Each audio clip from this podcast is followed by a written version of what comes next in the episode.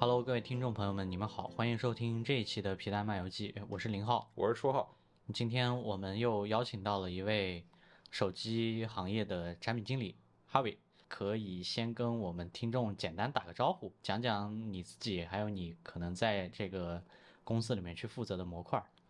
呃哈喽，各位皮蛋漫游记的听众朋友们，呃，我这我是 Harvey，我是在国内某家手机厂商做手机系统相关的产品工作，平时负责的可能是相对偏系统呃应用类的产品工作。听前提醒啊，接下来我们跟 Harvey 聊的内容，呃，仅仅代表他自己，因为这个他是以个人的身份来我们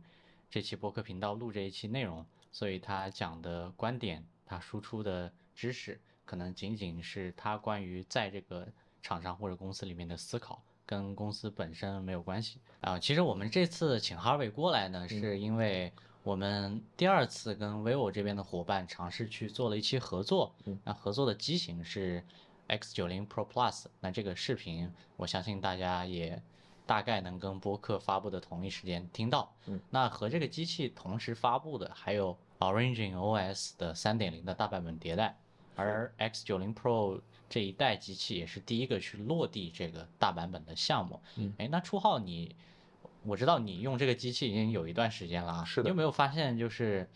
我我们原来咱俩录播课的时候，甚至还吐槽过 Orange OS 二点零的一部分，我不知道你还记不记得？对啊，比如说我举个例子啊，呃，可能跟跟你第一次讲。我之前用 vivo 那段时间呢，有一个我就特别不舒服的点是，我们这个控制中心那些图标下面是无字的，嗯，然后有一些图标我可能比较熟悉，我大概知道它是什么作用，那有一些我可能不认识，像嗯 vivo 加的一些特色的功能，比如说 iQOO 里面有那种什么 Monster 模式啊等等类似的，我就不知道这是个啥，所以我要点进去试一下。我作为一个用户来讲，对呃对我来讲可能有一定的。学习成本或者稍微有一点点耽误我的效率，所以初号这次有没有发现，嗯，Orange OS 三点零上把我们原来吐槽的一些点有改进的地方？呃，首先这一次啊，我印象特别深的就是，呃，就是它的锁屏，呃，默认锁屏改成了可能是更加符合原生样式的那么一个锁屏。我一开始的时候都没有注意到，但是我换完机之后。我在那个，因为三点零的那个版本，我需要去熟悉一下嘛，然后我就在那个设置的界面里面去翻，然后翻到设置锁屏界面样式的时候，我突然发现，哎，它默认锁屏竟然不是原来的那个，我们 我们在博客里面聊过，就是可能比较抽象的，嗯，对，呃，Ocean 的那个那个版本的锁屏，这个确实是一个挺大的一个变化，嗯，对，因为我们在之前其实做了这样一个锁屏层级的。呃，一个优化点就是一个新的方案，就是我们希望能够在锁屏这个层级来帮助用户完成很多快速启动的这样一些内容，并且在这个锁屏上面承载一些信息，把它整合进去，让它更有整体感一些。呃，这个方向其实呃是一个比较大胆的尝试，因为其他家可能在这方面先前的探索是比较少的。嗯，然后在呃我们落地上线的过程中，我们。呃，我们在开机引导那个流程中，我们把这个 Origin 锁屏作为一个默认推荐的一个锁屏方案给给到用户。呃，不过在因为这个方案其实对于很多用户来说并不是一个刚需的方案，在它的使用过程中可能会对这样一个遮挡的现象造成一些给用户造成一些困扰。嗯，那后面我们其实也是非常关注用户这样一个诉求和声音的。所以说我们在近期的这个版本中，我们尝试说把这个方案作为一个用户可选的方案，而不是一个默认的方案来给到用户。这样的话，其实对于有快速启动诉求的用户来说，他可以选择这样一个方案；而对于大多数用户来说，它就是一个非常干净的，能够展示到它锁屏壁纸的这样一个界面。然后我发现另外一点比较引起我注意的就是，呃，关于指纹解锁的那个图案。我注意到，可能 Orange OS 这个整个指纹解锁的图案，包括默认的，也包括那些可选择的样式，做的是明显要比其他家要就更符合我的审美吧，可能更好看一点。而且就是我觉得它可能更早的就是把这个指纹的这个东西抽象成了一个圆儿，它就不再是原来那个那个时代的。一个非非得要把它摆按成作为一个指纹的那个样式，那个样子摁放在那个那个那个地方，它现在可能已经，呃更加的泛化，更更加的这个抽象化一些。对对，更加抽象一点。对，其实我们在这个 Orange 锁屏上，它是整体更符合 Ocean 那一代版本的设计的风格的，它是更加平面化，我们之前称之为第三代 GUI 的风格。嗯那么，呃，在推广落地的过程，在落地的过程中，其实我们发现用户也是非常有创造力的，在上面进行了很多个性化的设置。比如说，我们在很多平台上会发现，用户把指纹图标换成了 emoji，然后它可以是一个小雪人，也可以是一个笑脸，这样的形态其实很能够让用户更加满足自己个性化的诉求。因为像其他的人可能看到一个这样你的锁屏上出现一个特别可爱的呃小符号的时候，也会认为你是一个非常有意思的人。而且这个这个改动其实也跟发展的历史阶段有关，因为之前可能对用户来说，呃，指纹解锁是一个新鲜的事物，那么在这个过程中需要一些指引性的东西来告诉他说，这个区域它是一个指纹解锁的区域，所以我们在最初的时候是一个指纹的图像，嗯而在后面的话，我们会呃让它更加具有科技感一些，因为这是一个新鲜的东西。这两年的话，我们会发现说，指纹解锁其实是一个非常普及的一个事物了。那么用户对于它的需要知道它是什么，或者说它它的科技感相对来说也更弱一些。那么我们就可以以它为载体去承载一些用户更更加个性化一些的诉求了。我我我给你们举个例子，我不我不知道这个故事之前有没有给你讲过。呃，一加在做那个屏下指纹的时候，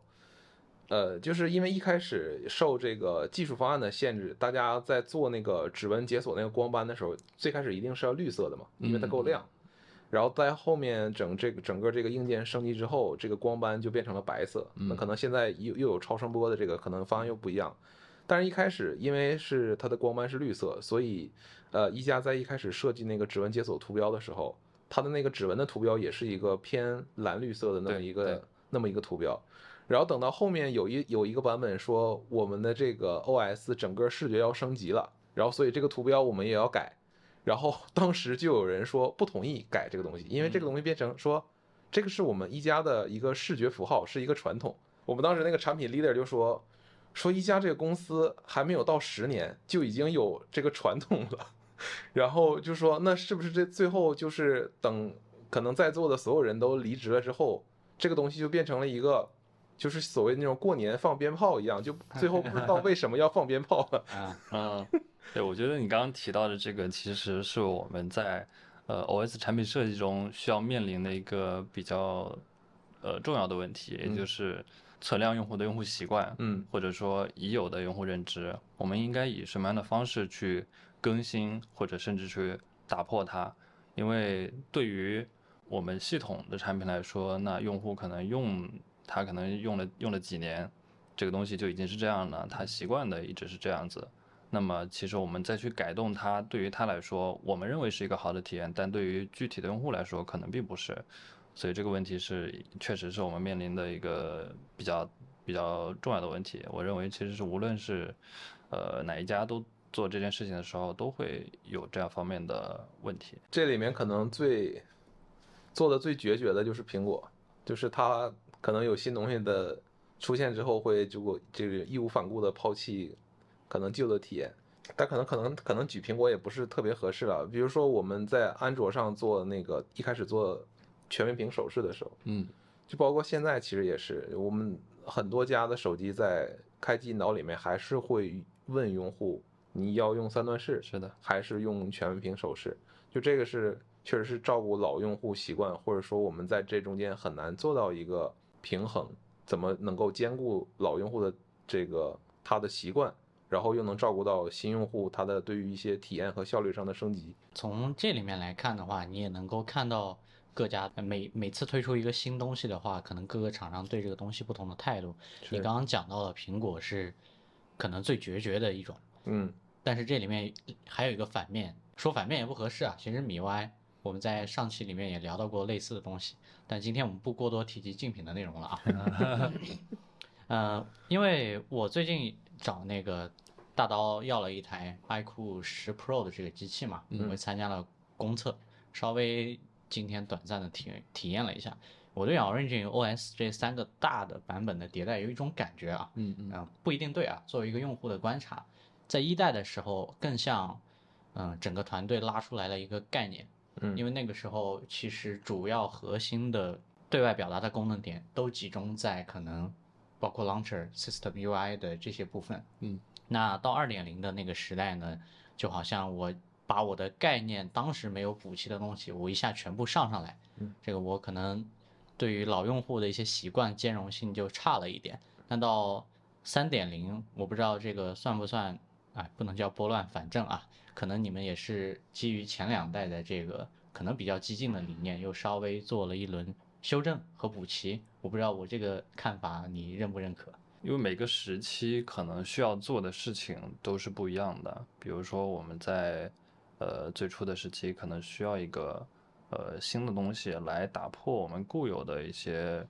用户对于呃系统体验的一些认知。然后在后面，我们可能是需要一些新的、更加完整的概念，让它整个系统能够更成立。那么，其实我们其实也是一直在呃考虑用户用户在使用的时候需要的是什么。Origin OS 其实中文名叫原系统嘛，嗯然后最早其实提到了几个跟原子相关的概念，比如说原子通知，比如说原子组件。嗯嗯，在手机这个产品里面，原子可能是容纳信息的最小的一个单位。嗯啊，那这个可能也是你们最初规划这个东西的理念之一。嗯，那这里面呢，其实我们注意到有一个，呃，我自己使用体体验下来还蛮不错的，就是原子通知。是的，嗯包括我我之前视频里面跟灵动岛类比的时候，我也会拿原子通知举例。我觉得这是一个非常聪明的一个产品做法。为什么？就是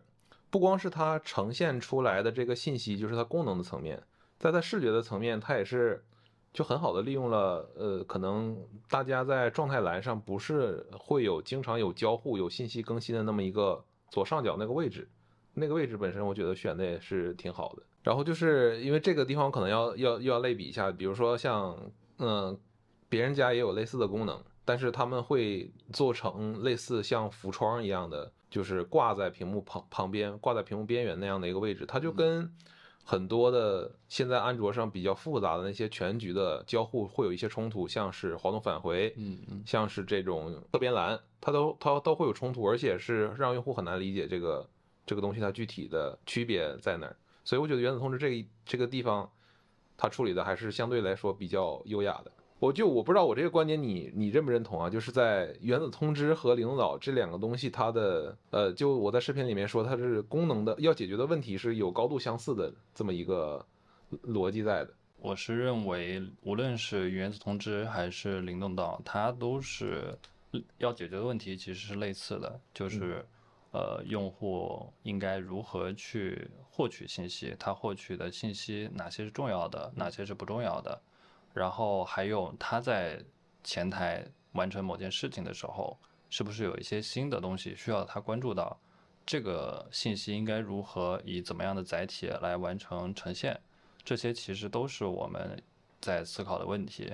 那么原子通知可能是我们的一个解决方案，而对于对于原子通知和灵动岛的相似方面的话，可能主要的点就是对于信息优先级的重新定义。对于原子通知来说，其实相当于把系统中的很多重要的信息、一些通知，还有包括一些状态的信息进行了优先级的排序，然后把其中更重要的一部分作为原子通知来展示在系统的各个层级。我们现在在锁屏的界面也有，然后在通知中心中也会有呈现，包括在状态栏也会有呈现。那这个解决方案其实就让用户能够更加方便快捷的提取到他认为重要的信息，并且能够更好的使用它。这里面你要跟小窗来类比的话，它又有一个区别，就是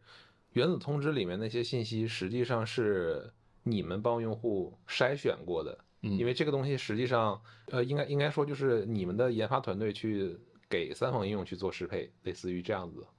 可以这么说吗？其实是合作的。啊，合作的，有就是比如说像车牌号这样的信息，其实是通过合作的方式嗯去介入。就是它比它跟小窗相比，它的一个优势就在于说，我只给你最关键的那个、最核心的那个信息，把它展示出来，而不是说，呃，像小窗一样，我就直接把这个这个东西直接扔给你，然后你自己去用户用户自己去去筛选，在这里面你当前需要获得的那些有用的信息在什么位置。呃，原子通知相当于是更简化一版的小窗，但是呃，这个它获取信息的效率会更高。对这一点其实也是非常关键的一点，就是，呃，原子通知其实是另一种形态的多任务的解决方案。是的，它在用户完成几个任务的时候，比方说他在后台下载应用，它其实也是一个需要完成的任务，也是一个他可能会去关注的状态。嗯，但是在这个时候，他并不需要完全的知道整个下载的页面发生了什么，他只需要关注其中最关键、最重要的一个信息。那这个时候，我们将它提取出来，呈现在系统的某个部分。嗯，那这个时候，他在前台就可以完成他需要进行的其他任务，而在需要的时候，他去完关注，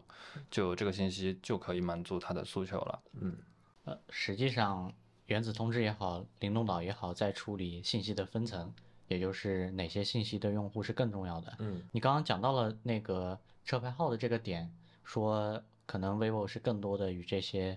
公司去合作，一起给用户展现这个原子通知的最终的形态。嗯那在这里面，我有个问题比较好奇，就是定义什么信息对用户是最重要的这个权限，在你们合作的过程中是谁来把控和主导的呢？比如说，我用某某一个打车软件去打车，那目前原子通知可能会显示那个车牌号，我们刚刚也讲了。然后这个信息到底是怎么被定义出来呢？比如说，对于我来讲，我也有可能会去想看这个车到底离我大概有几分钟还能到，离我有多远的距离。这个这个事情要在你们和这些厂商的合作中怎么去平衡呢？呃，其实这个用户在每个阶段关注的信息是会有差别的，所以说我们其实也是具有一些实时性的，不只是说我们认为在整个过程中最重要的一个信息呈现出来就可以了。举个例子，像是我们在呃车票这个呃出行去火车站这个场景下，它其实是呃用户在这个时候最关注的信息是不一样的。比如说我们在出行前一天，我们需要关注的就是这个行程，那第二天是几点出发的。而在快要出发的时候，我们就可能需要关注的是，呃，它的检票口在哪里这个信息。然后在上车的时候，我们可能关注的是到达的时间是什么样的。我们可以去根据每个阶段不同的呃用户最关注的信息来完成这个信息的展示。那在这个过程中，呃，其实用户的诉求大多数都是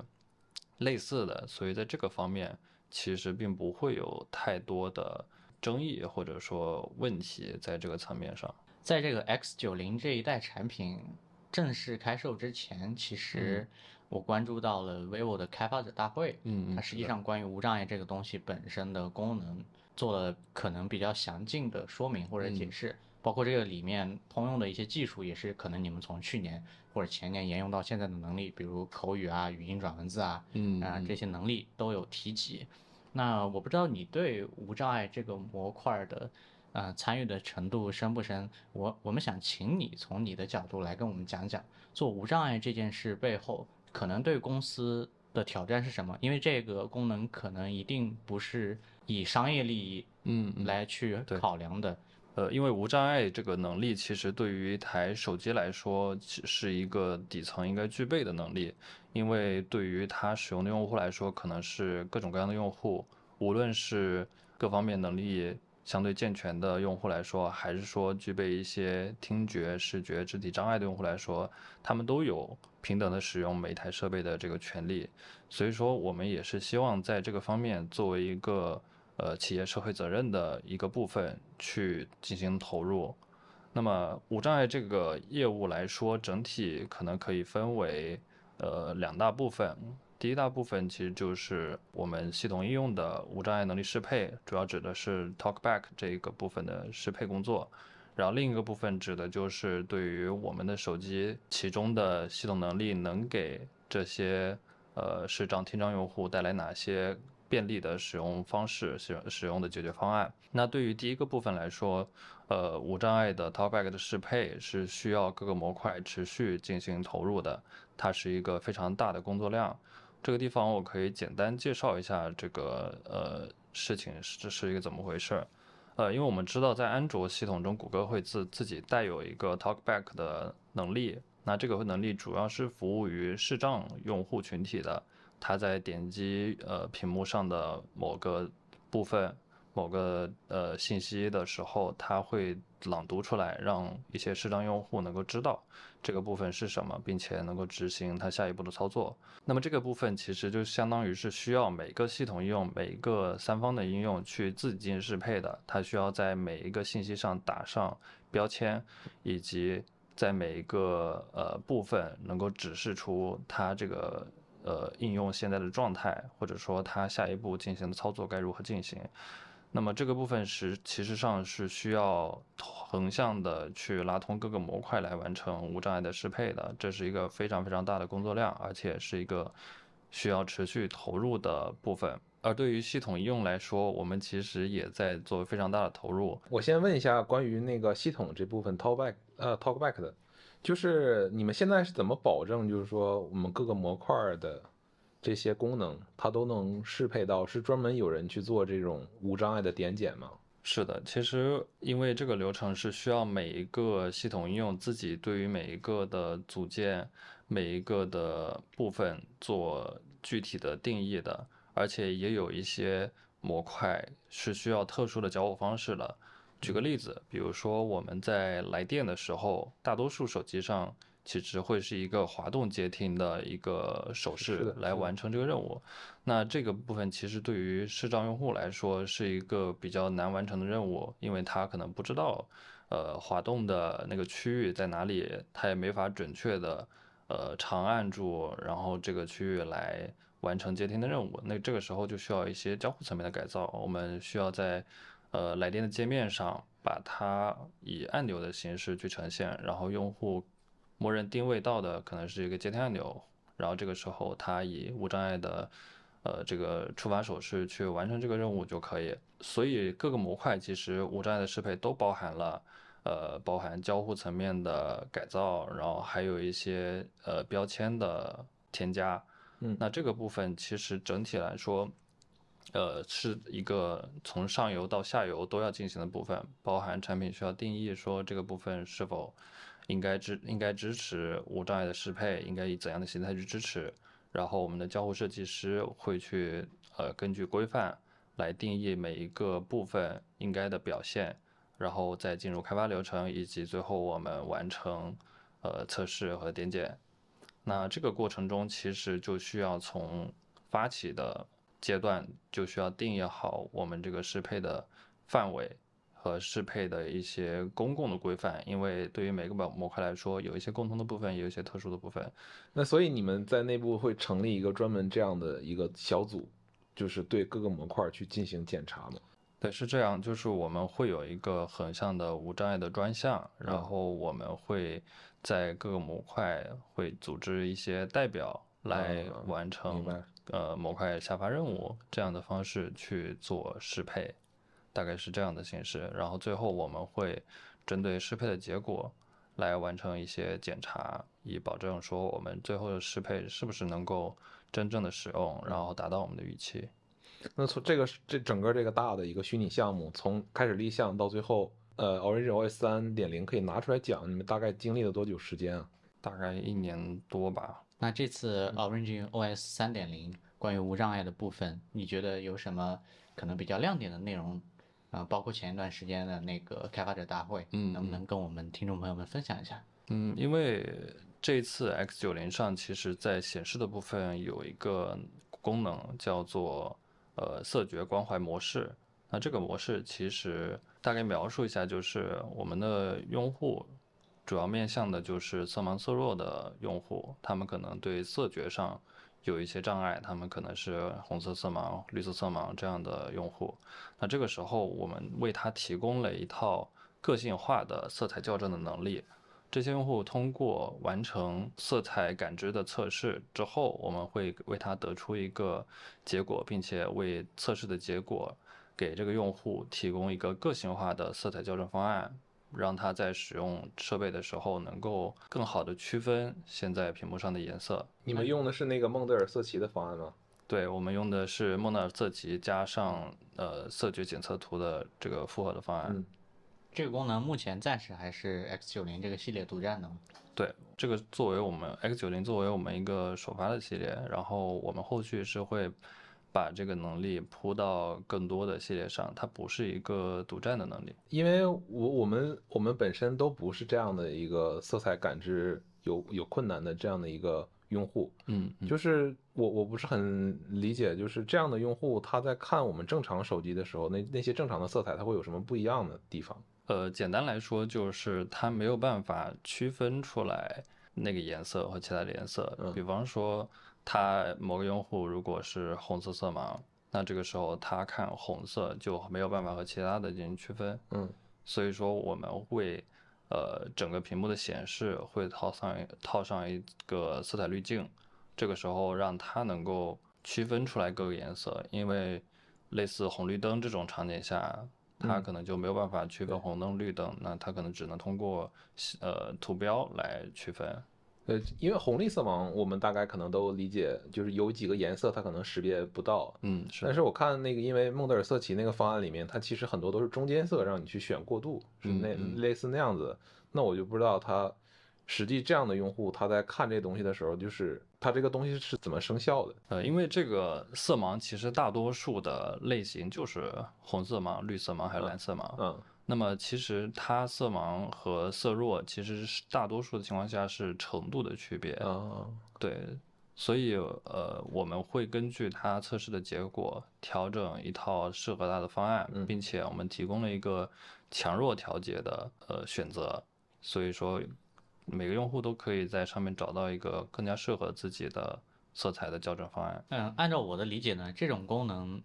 你们一定是从最初的可能有一个概念和想法，到最终的功能上线和落地，一定全程是有类似于这样的视障的群体去深度的参与到你这个功能的方方面面的。这背后有什么故事吗？能跟我们讲讲吗？呃，因为这一次我们在显示部分和中标院还有太原理工大学的这样一些呃科研的机构，还有检测的机构去进行合作，然后我们的色彩校正的这样一个呃测试的流程，都是和他们合作之后共同去呃做的。那么除此之外，我们还和一个还和第三方的无障碍相关的机构有合作关系。由于我们其实从个人层面都不是这一类用户，那么我们就需要有这样的专业的机构，还有专业的这一类群体来帮助我们一起完成这样的功能的设计以及最后的验收。所以在这个流程中，其实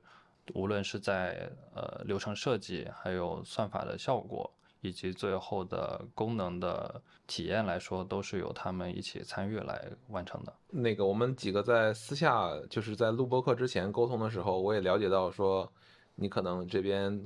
从业经历还比较丰富，就是说可能在整个公司里面，呃，可能各个方向的产品可能都有或多或少的有接触。这个我们想在最后一个部分聊一下，就是对于软件产品这个这个岗位来说，就我们前双方的一些经验或者心得吧。所以第一个问题，我想问你，就是在你接手不同的业务或者说不同的软件的方向的时候，你会认为产品经理这个角色本身会有一些定位上的变化吗？或者说他关注的东西会变得不一样？这个问题其实对于我来说还是有一些点可以去聊的，就是呃，因为之前可能在互联网方面有一些呃工作经历，而后面转到像 AI 这些产品的经历也有一些，然后现在主要做的是呃系统工具这方面的。那其中其实我认为产品经理扮演的角色是非常相似的，因为他最主要的任务就是挖掘用户。在需求层面的东西，并且把它转化为产品方案去完成落地。但是在不同的方向或者不同的领域中，它需要注意的一些点会有一些差异。比方说，我们在互联网的业务中，可能更注重的是一些呃快速迭代、小步快跑的这样的一个方案。我们会在不同的版本去快速的完成一些方案的验证以及结果的确认。那通过结果再去反推下一次的迭代。在这个过程中，其实我们对于用户习惯这件事情是没有那么重的关注的。那么在呃手机 OS 这件事情上面，我们对用户习惯是看得比较重的，因为手机作为用户的一个个人的使用、日常使用的一个设备，它使用的习惯其实相对来说是比较固定的，它在几年之内可能都用的是一一套。呃，操作的习惯。那么我们通我们不断的进行迭代，其实就不断的是对用户习惯造成一个改变，那它使用的效率就会受到比较严重的影响。所以这个方面，我是认为是各个领域各个方向上差别比较大的一个差异点吧。嗯嗯，就我可以这么理解吗？就是在互联网产品方向的时候，可能更加注重的是短期的验证和从数据上直观能够能够看到的变化。其实，在 OS 或者说在这个手机系统这边，更多的是依靠经验和依靠这个用户洞察。用户洞察这个东西很虚，是。但是我不知道是不是你们也是这样子。呃，对于用户洞察可能会看得更重一些，因为我们落了一个落地了一个方案或者落地了一个项目，呃，它可能是会持续长久的存在在我们的手机系统中的。那这个时候，我们无论是从方案的改变，还是说方案的回归这方面，都是有比较大的风险的。嗯，所以我们需要在前置做更加缜密的论证，更加丰富的洞察，来完成这样一个方案的设计。我我不知道你在整个这个转变的过程当中，会不会遇到说一些，比如说刚开始接触 OS 产品的时候，会有一些不习惯啊，然后导致说出现了一些错误之类的。我我之前的经验是这样，就是因因为我之前是没有互联网，呃，就是没有互联网产品经验的，我只只做过这个 OS 的产品。但是在这个过程中，其实有一些，嗯，怎么怎么说，就是说，你说不不敬畏用户习惯，好像好像就是说说白了，就是就是这么回事儿，就是觉得，呃，我我坚持一个我认为自己认为正确的事情，然后。可能就一刀切把用户的这个习惯给给砍掉了，然后最后就是导致这个问题出去之后被很多人反馈吐槽，然后一直骂到老板那儿，然后就最后就是回退，然后复盘之类的这样的问题其实都出现过。嗯，具体是一个什么样的事？自动亮度。嗯，自动亮度这个东西其实是这样的啊，因为我们之前。嗯，那个你可能你可能也知道，就是在 iPhone 的 iOS 系统里面，它的自动亮度的开关是藏得很深的。嗯嗯，因为我们是这么理解的，就是它对这个功能的功能的生效性是有绝对的自信的。我能保证，可能百分之九十九的用户是不需要这个开关存在。嗯，它的屏幕的亮度始终都是一个正确的那么一个动作。但是，因为我们也觉得这事儿是正确的。嗯，然后。然后曾经有一个版本，我们当时就是把控制中心里面的那个自动亮度开关给砍掉了，然后它只在设置的显示那个页面里面出现。嗯嗯，这个东东西出去之后，用户就就就不行了。嗯嗯，它可能需要一个非常及时的去调整自动亮度，因为它可能有些自动亮度的亮度不太符合它的需要了。对我我们当时，我们至少我们自己内部认为说，我们当时的自动亮度算法已经做的还算不错。嗯。但是到用户那边呢，他可能还是觉得这样有类似这样不习惯的问题，也包括就是说，可能是这个自动亮度体验在新的机型上是不错的，但是在老的机型上，如果你的 OS 这个东西是一以贯之的设计一致性的，那它在老用户老机型上面的体验还是有问题的。对，所以当时就犯过这样的问题，犯过这样的错误。那这个问题其实确实是一个非常我们在前期方案设计的时候，如果有一些。考虑的不周全的情况下，或者对于用户需要了解的不够深入的情况下，确实会有一些这样的问题，后面一定是会有一些呃负面的反馈。我其实犯过的比较巨大的错误是什么呢？你也知道，我们当时 ODM 那个业务的话啊，虽然就整个研发体系包括软硬件设计都是自己做，但是你要面对的第一道坎儿其实是 B 不是 C，嗯，因为你是面对的很可能是他们的那个老板。依靠自己的关于功能的定义啊，关于这个东西本身的审美去做的一个拍板，而不是说最终 C 端的用户是这样决定的。那我在二零一九年那个时间点呢，去拉着整个软件产品和研发的团队，巨大的迭代过这个整套 UI 的设计语言。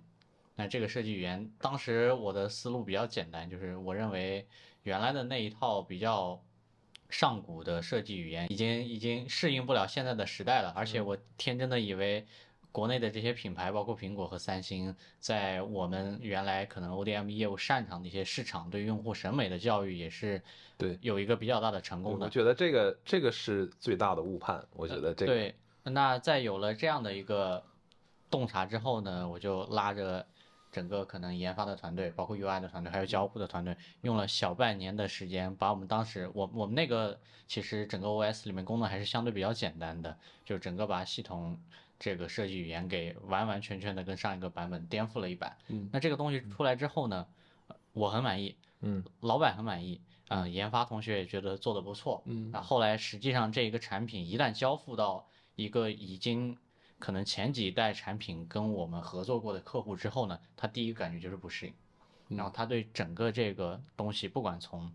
最基础的你讲这个配色，嗯，再包括控件的形状，再包括整个 system UI 的所有的布局等等类似，挑了可能甚至几十上百个这样的他认为不舒适的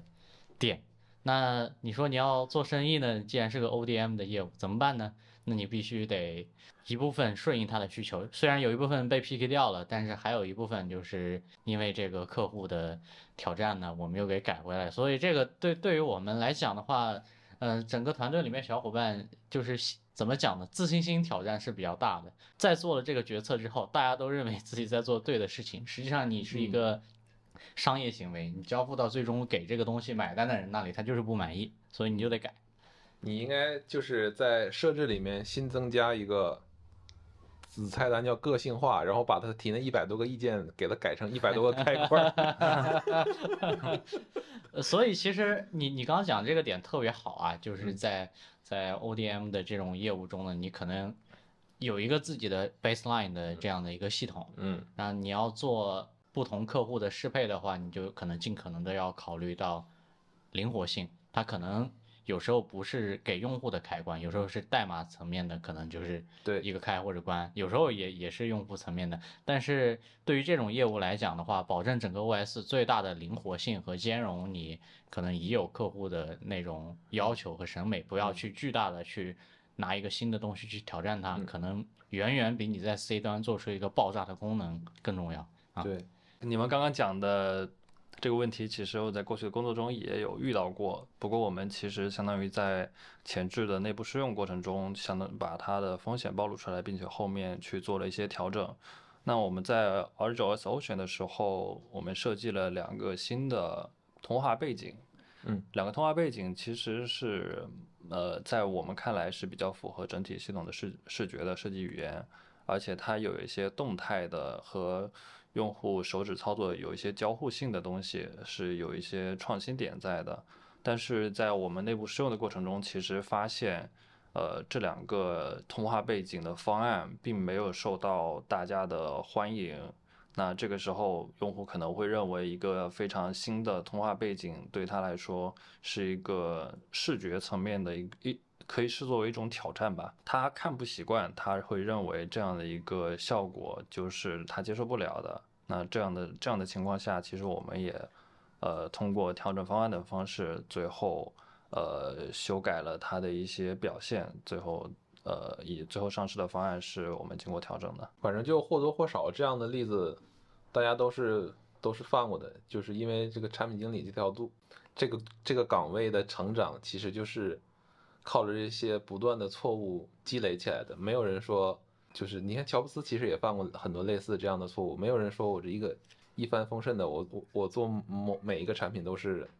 都是爆品。所以其实对于产品经理这个岗位来讲的话，他对于用户洞察，一方面他可能是有自己的一定的天赋去在，嗯，来去判断用户真实的需求和意图到底是什么。那另一方面也是像我们仨这样。不断的可能通过一些或大或小的坑，来把这个工具打磨得更好。对，但是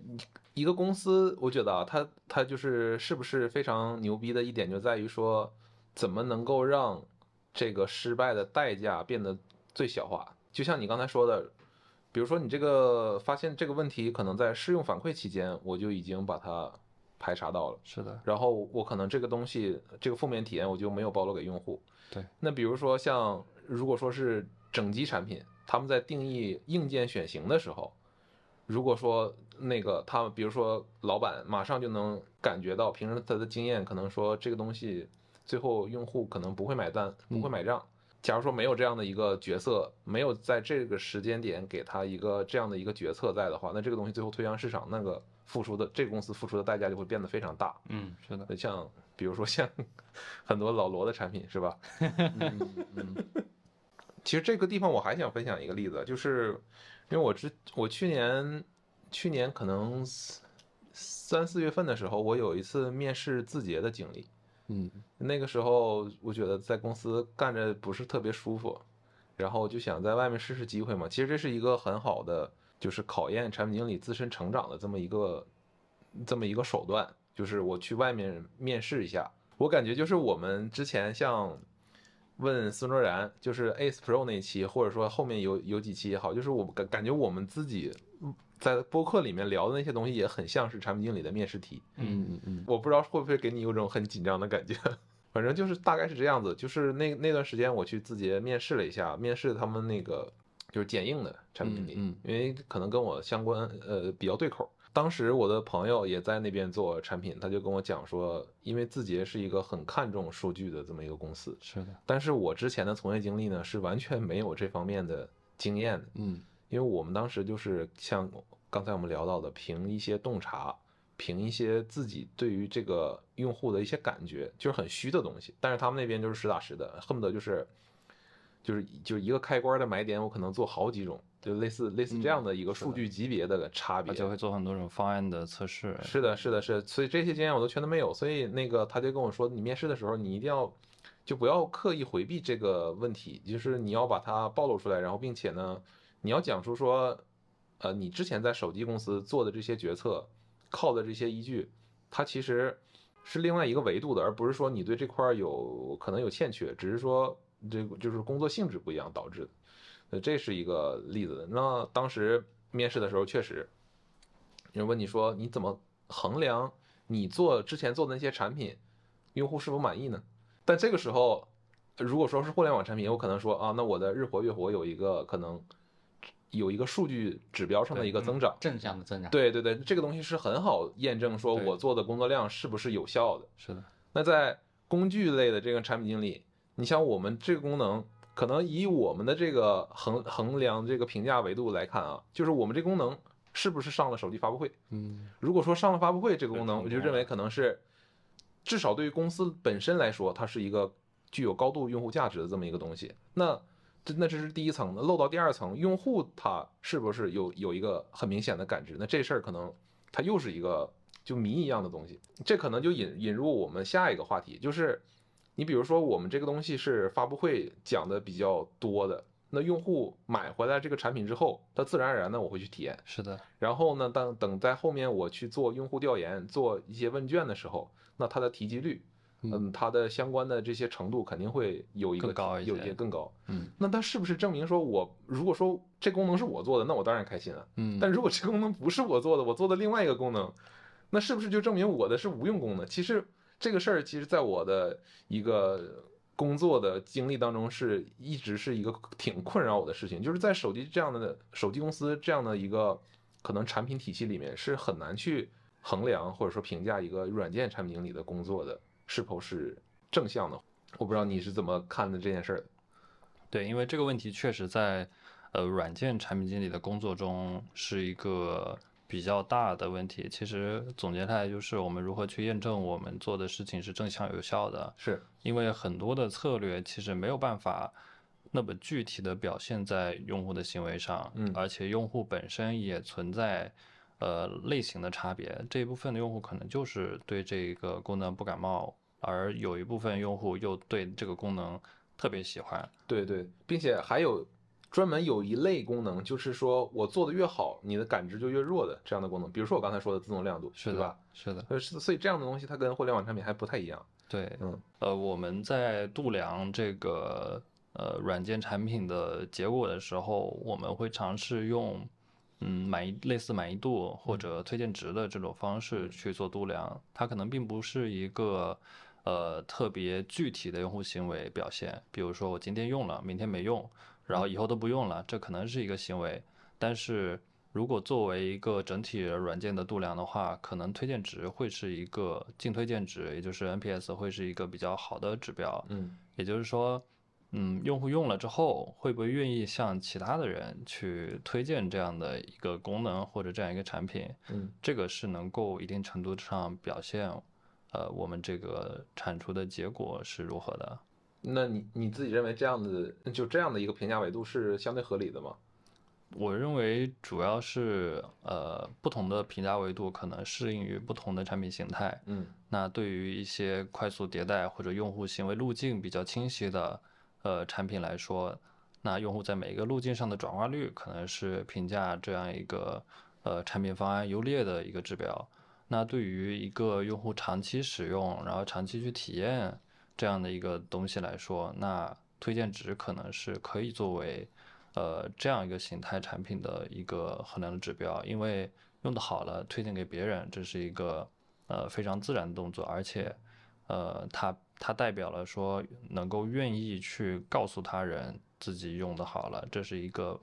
很积极的一个行为。嗯嗯嗯。所以这里面其实有包含了两个部分，一个是刚刚初号讲的，就是我们怎么去论证我们的猜想，我们对于用户的洞察，最终。做出来的这个功能点是用户接受的、满意的，对于公司这个，这对公司或者对产品本身是正向的。那另一个其实是产品经理在自己问自己：我在这个公司面对这种产品或者业务形态的时候，我的价值到底是什么？就是实际上，呃，NPS 的这个值呢，它跟用户对这个产品的满意度它的相关性，我我不知道，在我之前的工作经验当中，可能也不是说关联性非常的强。嗯，对，就是我我之前会遇到这样的问题。再比如说，我举一个例子，就是，呃，之前 OPPO 的有一个产品，就是我我们那个在屏幕上花了非常大的精力和这个研发的资源投入，做出来这个效果还不错的那么一个东西。那后面等到推到市场之后，用户反馈说这个东西那个那 NPS 里面有提及率嘛，就是你这功能到底做的如何如何。那后面这个东西就排名很靠不靠前。不靠前。然后，当然我们再回头过来看这个排行榜的时候，我们发现第一是一个非常奇怪的功能。然后呢，我们回过头来又去看到底是什么样的原因导致出这样的结果。我们发现，因为这个功能会在线下的展那个卖场里面有一个展示，有那个展台上会做了那么一个装置，就专门展示这个功能。它感知很强。对，所以它变成了 NPS 体积率第一的一个东西。我认为本身这个评价的。方式，我觉我觉得是没有问题的，但是可能就是在各个细节的执行上，确实可能还是稍有一点不太一样的东西，或者说有有一些偏差，最后可能导致出来那个结果就不是我们想要看到的那个东西。对你刚刚提到的，其实说是我们整体系统产品中间推荐值的一个。呃，提及率，提及率可能反映了用户在用户心中这样一个东西，它的一个排行。对。然后对于每一个业务来说，也可以有这样的一个 NPS 的衡量。比方说我们呃单独的某个业务，那用户，比方说我们在呃社交平台上会非常多的看到有一部分用户会去向其他人告诉他说某一家的某功能特别好用，其实这就是一种口碑的传播，然后推荐的体现。这个其实，在衡量某个具体业务的时候，也是有一定价值的。哎，我你说的这个，我才想起来。那如果这个东西能够做成体系化，就是我我直接看到一些舆情，嗯，就是在网络上，我能够看到那些，比如说把把一些就是不说虚无缥缈吧，就是一些零散的这些东西，把它汇总起来，它其实我觉得比那些刻意做 NPS 问卷收获的那个可能要更相关性要更强一些。对，其实因为我们也。会对现在我们的舆情有关注，比方说现在用户关心的问题，嗯，就关于我们的系统中，呃，用户在关心什么，然后用户在不满意什么，然后用户最喜欢向别人推荐的是什么，其实我们都是有一定了解的。那么我们也会基于这个表现来去思考我们未来的发展方向应该是什么样的，嗯，以及我们现在亟待解决的可能是什么问题。所以我们这一段可以粗浅得出一个结论，就比如说在手机公司的这种 OS 产品经理，对于他的评价，第一个是。可能多维度的形式去交叉验证你你主导的这一个功能或者这个卖点到底是不是用户愿意接受的。那另一个我觉得反而体现出了一个什么，就是老派的产品经理的专业度对于新人的重要性。你你想想看是不是这种道理？在这样的业务形态中，越是靠上的负责产品这个维度的老板，那他越对自己的整个对于产品的判断和专业性要求。是更高的，所以呢，就会有一个结果是，你能看到成熟的在这种软硬件结合的公司里面去做可能比较 top 级别的产品负责人的话，他一般来讲年龄应该不会特别低。嗯，其实也不一定是一定是硬件产品经理，你看张小龙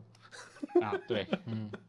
我之前呃有我在听有一个播客的时候说采访张小龙，可能那个是几年前的一个事情了。就是他们当时还有那个微信一年一度的那个演讲的时候，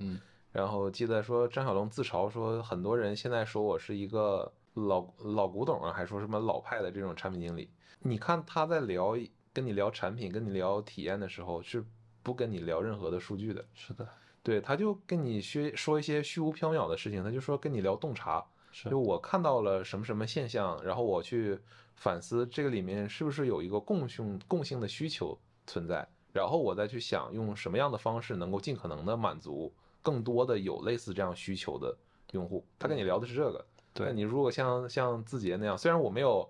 最后我没有面试成功啊那一次，然后就可能在这样的公司里面，就是纯数据驱动价值的这么一个公司里面，可能就会给你打开另外一扇窗户。你会你会感觉原来这个世界的运行可能还有这么一个维度，就是说我可以用数据来预判用户来怎么去。使用这个产品，对，因为这其实就反映了所谓产品价值观的不同。因为我们最终的目的其实都是去解决问题，或者说给用户更好的体验。那这些目的可以有不同的手段去达成。是的，对，可能在不同的产品上有有不同适合的形态。比方说，如果我们效率至上，或者说数据至上的话，会有一些导向的东西。而我们如果有一些呃，产品价值观，比如说我们倾向于完美或者简洁或者这样的一些产品价值观，我们会导向出另一个东西。那这个其实也是我们市场上有那么多类型的产品的表现的一个原因之一嘛。最后一个部分，我们想跟你探讨一下营销噱头和用户价值之间的平衡。那我记得我们请嗯一加的乔伊过来聊的那一期，我们重点聊了聊战术镜头这个话题。就因为这个这一两年可能在旗舰机上对于战术镜头的选型可能有一个拨乱反正，嗯，就旗舰机上应该暂时不会存在这样的两百万的战术镜头，没什么卵用的。但是现在对于旗舰机的定义开始发生了变化，有影像旗舰，有性能旗舰，有什么，反正就是啊。但是可能就是在一些中阶的或者更低阶的机器里面，一些固有用户的认知，从我们这边收集到的信息和判断来讲，他就认为这个越多越数量越多越好。对，所以他讲说做产品经理有时候有一种无奈，我觉得大家有时候可能都会有一种这样的感觉，就明明我认为这个东西可能是相对来讲没什么用的，或者实际上对用户帮助不大的，但是我为了去可能。兼顾一些已有用户的认知，我又不得不去做这样的一件事情。我不知道这样的事情在你身上有没有有没有发生过？然后，你你能跟我们讲一讲类似的故事或者案例吗？这个软件的一个在手机手机厂商中扮演的一个角色，有一个很重要的支撑点，就是它为一台设备提供一个软件层面的卖点，让一个用户能看到这个功能的时候，就对这个手机感兴趣。然后是一个特别亮的亮点，但是这样的功能可能在某些层面上会存在买家秀和卖家秀的之间的之间的关系。是的，比方说我们在发布会上展示一个非常完美的场景、非常理想的状态，以及非常顺畅的使用体验，一个非常好的效果。但是在落地的时候，会有各种各样的阻碍来让用户用着实际上并没有那么爽。但是它其实也是完成了它的使命。那这个问题其实，在呃任何一个表现上都呃任何一个厂商可能都存在。比方说功能，它可能存在的问题在于。第一个是技术实现方案，第二个是覆盖率或者各种各样的问题，可能都会在这个软件卖点方面去让它的体验没那么好。哎，那讲到营销噱头跟用户价值平衡，那我觉得初号这边应该是。有发言权的，他在一部分场合实际上提及到他原来主导整个可能 OPPO 的屏显体系去做的一个决策，就是 DC 调光这个开关或这功能本身到底要不要？有的听众朋友可能不知道，你你还是跟我们分享一下这个东西的原委。就是本身我我我估计 DC 调光这件事儿，呃，可能已经不需要再科普了，就是它是一个在互联网上被营销宣传是它是一个护眼的那么一个东西。但是在产品经理层面来说，它是像一个地狱一般的这么一个功能。因为 DC 调光它本身在 OLED 屏上，它本它是硬件上它是不支持的。那如果想要做出类似这样的效果呢，需要你在软件上做很多效果上的调试。最后有一个什么代价，就是在这个屏幕的低亮度的时候，虽然它看起来，呃，用其他的高速相机拍它这个屏幕的时候，它可能不不频闪了，但是它的实际的显示效果会变得非常非常差。就会导致你看视频啊，或者说看一些照片的时候，那个完全就没法用。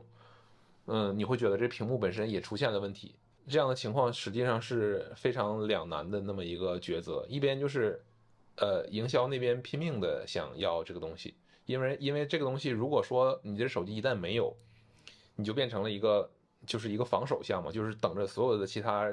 竞品来怼你说我有 DC 你没有。但是如果说这东西你要做了，它就变成了说，呃，本身低亮度的效果我们自己就是不能接受的。那第二个用户拿到之后，他也未必能接受说这个东开了 DC 它效果就是这样的。这个你你必须要你必须要认这件事儿。那用户为啥要认呢？我买了这手机，我又要 DC 调光，又要显示效果好，所以这个是里非常很难平衡的这么一个一个功能。然后另外就是本身 DC 调光是不是护眼这件事儿，其实我们一直在找很多的。科研机构，嗯呃和一些呃包括高校也好，包括医院也好，我们去论证，其实这件事儿一直没有一个非常清晰明确的结论，说我开了这条光一定就是对眼睛的健康有帮助的，嗯，我们一直没有聊，就是一直没有去聊清楚这件事儿。然后我们又看到网上很多人讲说，他们评价那个是不是有频闪的那么一个标准，那个标准实际上后面我们看说，它对于手机这个载体的参考意义并不是很大。外加上，其实三星和苹果这两个，呃，每年出货量巨大的产品，就这么多年来一直也没有说有 DC 调光，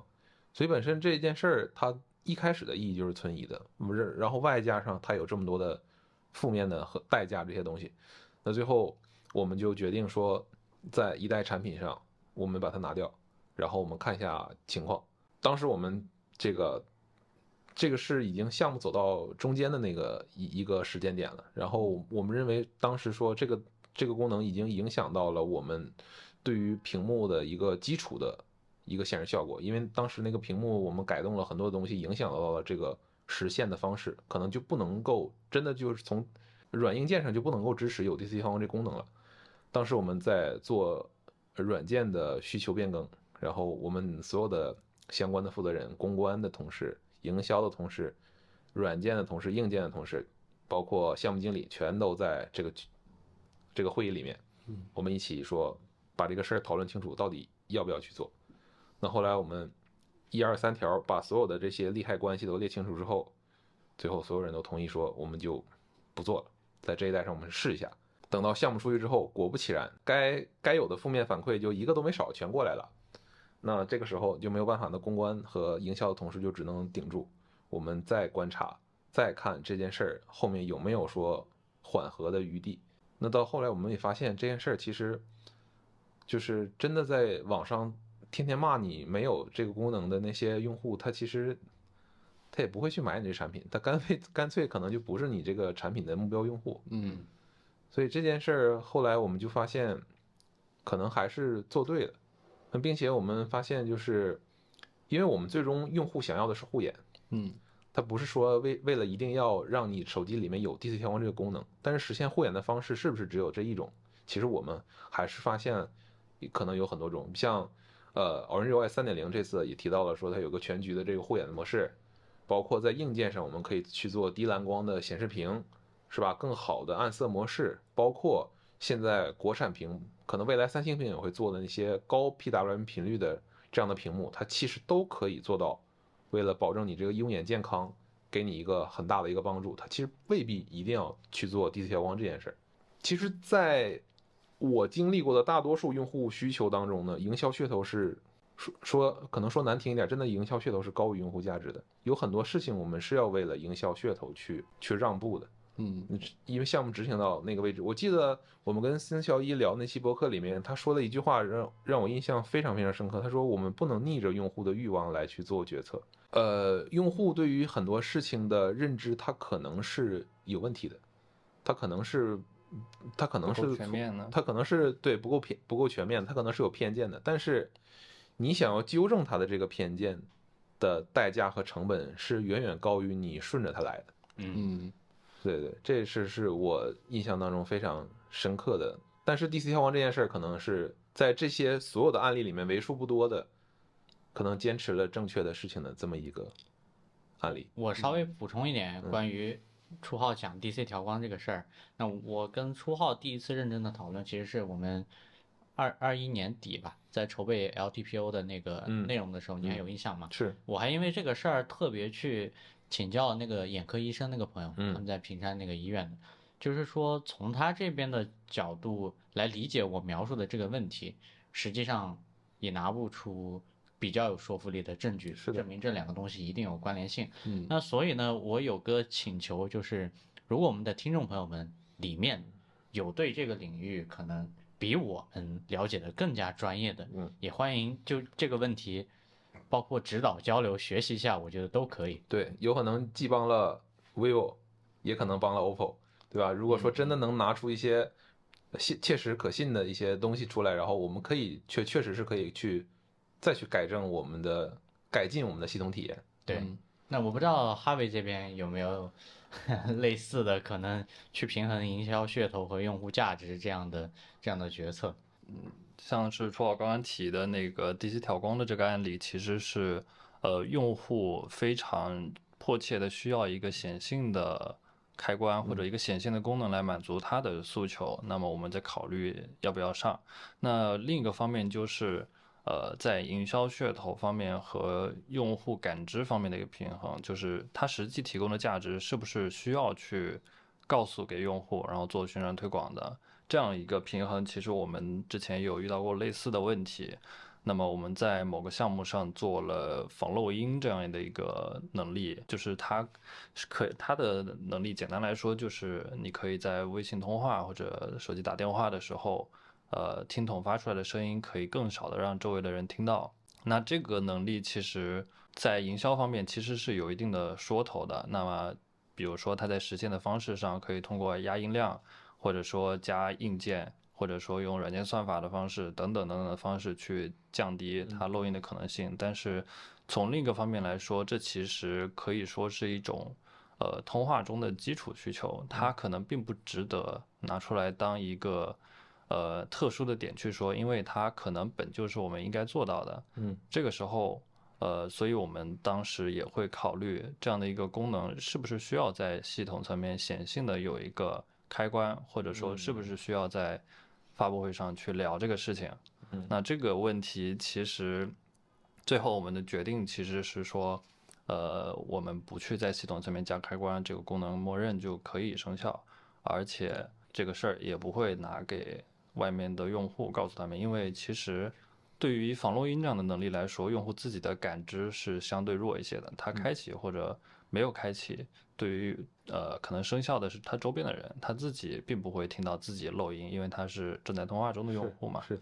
所以说这个是一个嗯卖点或者噱头，或者说噱头与实际用户感知的一个平衡吧。我们在这个项目上会有一些。感受。我我们我们聊的这个营销噱头跟用户价值的平衡呢，它其实不是说啊、营销这边过来主导，说我做了一个什么没有用的功能，但是我可以讲。它其实我们在实际执行当过程当中呢，其实不是这样的，更多的是说像刚才哈维举的这个例子，说这功能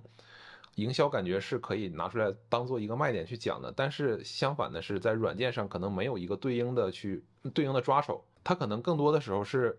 需要你去做这么一个这样的一个事情，到底说，呃，我到底为了是不是说我我认为这功能做的足够好，我就不需要开关，对吧？嗯但是开那个营销就说，那这功能没有开关，我怎么去讲？对，用户可能不知道，用户可能永远都不会知道我们做了这件事情，那这个感知层面就可能弱一些。对对对，它更多的时候是这种这种平衡。哈维过来跟我们去分享呢，更重要的其实不是借着 X 九零这一代产品来去聊聊这个产品本身的卖点或者功能本身，对那更重要的是，呃，因为我们频道最近这个产品经理收集碎片的速度越来越快了，我们想和负责不同模块的产品经理去交换一下作为产品经理的观点。你看我们最后聊的内容，我们请哈维过来呢，也想解答一下我跟初浩原来讨论的那个疑惑。虽然今天解答了一部分，但是并没有完全解答，是就是在这种业务里面，嗯到底怎么衡量产品经理的价值？当然，这个问题我们会持续不断的去和各种各样类型的产品经理去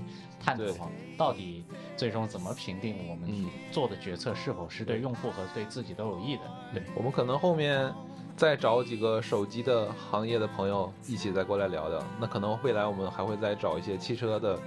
相关的行业的朋友。这里面其实是殊途同归的。嗯，在一个手，在一个汽车产品的公司，我做车机的软件产品，我怎么去衡量嗯，用户的价值，其实是一回事儿。我觉得，嗯，好嘞。嗯反正总而言之呢，就是感谢哈维这次对感谢接受我们的邀请过来。嗯那我们这期的皮蛋漫游记到此结束，我是林浩。我是初浩，我是 Harvey，好，我们下期再见，拜拜。拜拜拜。